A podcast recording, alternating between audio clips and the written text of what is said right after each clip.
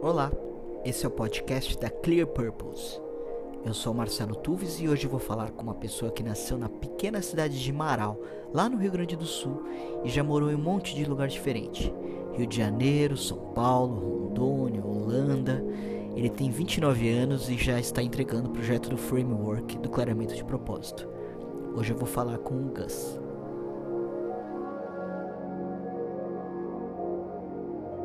Gustavo Vedana. Sim. O Gus. Tudo bem, Gus? Tudo e você, Tuvis? Tudo ótimo. Que bom. Vamos fazer essa conversa rápida, então. Vamos. Gus, queria saber uma coisa que acho que muita gente tem curiosidade. Hum. Como é que é o seu guarda-roupa, Gus?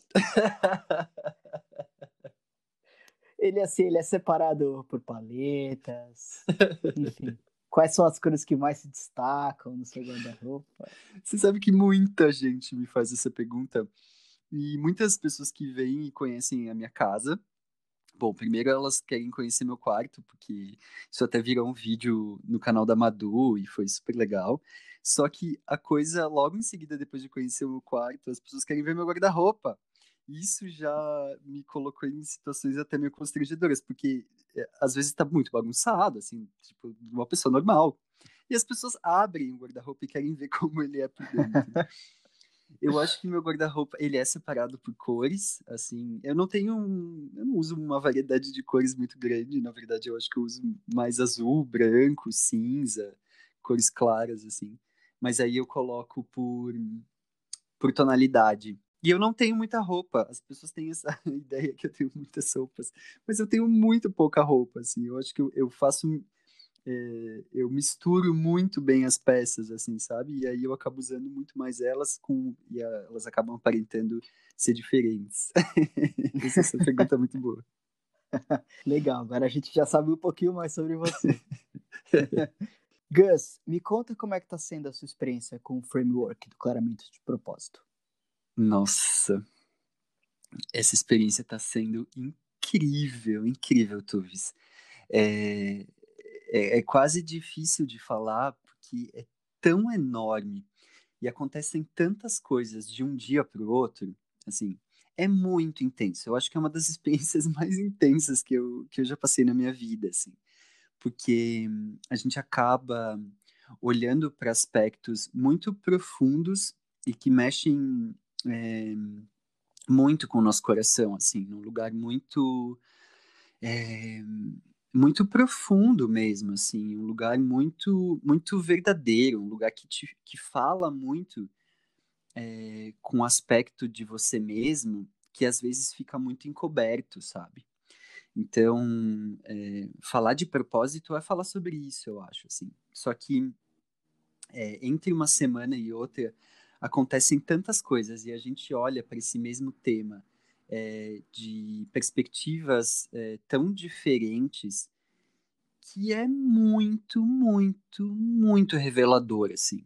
Para mim está sendo um processo de descoberta de mim mesma, assim, dos meus potenciais, dos recursos que eu tenho disponíveis, é, dessa vontade que, que esteve sempre latente de servir é, é maravilhoso, é muito lindo, é pura arte, assim, para mim é um processo artístico, é absolutamente belo, é incrível, é prático, é lógico, é, é fantástico. você falou em processo artístico, você falou em lógico, e você falou uhum. sobre estar descobrindo você mesmo. E o que que o, o que que o mundo vai receber assim, na prática? Como que você, o que você está fazendo para colocar é, todo esse processo artístico na prática? Bom, uh, eu tenho a, a, minha visão, ela ela propõe um novo jeito das pessoas interagirem com o mundo. É um exercício de uma nova postura mental, é ampliação de uma visão que eu poderia chamar de contemplação. A contemplação, ela é um estado mental, ela é uma postura que pode ser usada em qualquer momento, em qualquer ambiente, em todos os momentos do dia, durante essa rotina. Ela não tá, ela não é exclusiva de nenhuma prática religiosa nem nada disso. E a partir da contemplação, eu proponho alguns projetos que têm é, isso como núcleo, assim, como cerne. Então, eu descobri é, uma paixão há algum tempo atrás pelas plantas e pelas flores. E eu acho que elas têm um potencial muito grande de fazer as pessoas se abrirem para essa postura que é a contemplação. Então, os projetos que eu tenho oferecido para as pessoas, é, é, eles têm isso como norte, assim. As flores, a nossa relação com as flores, a nossa relação com as plantas, para chegar em posturas mentais mais sadias e mais calmas e, e com bem-estar maior, com prazer maior, com uma otimização de tempo maior.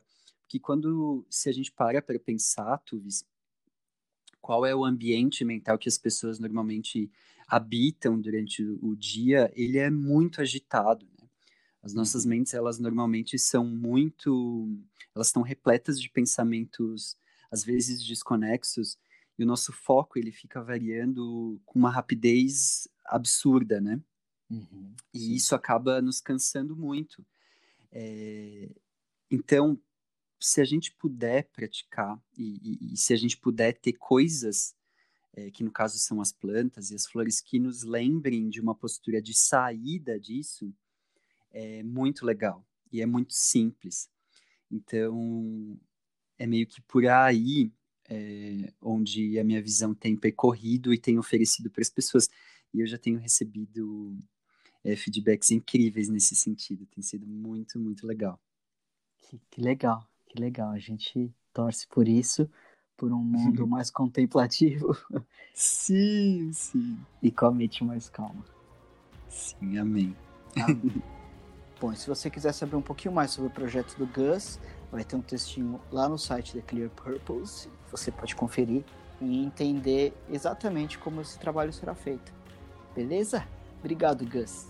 Obrigado você, querido. Foi um prazer. O prazer foi meu.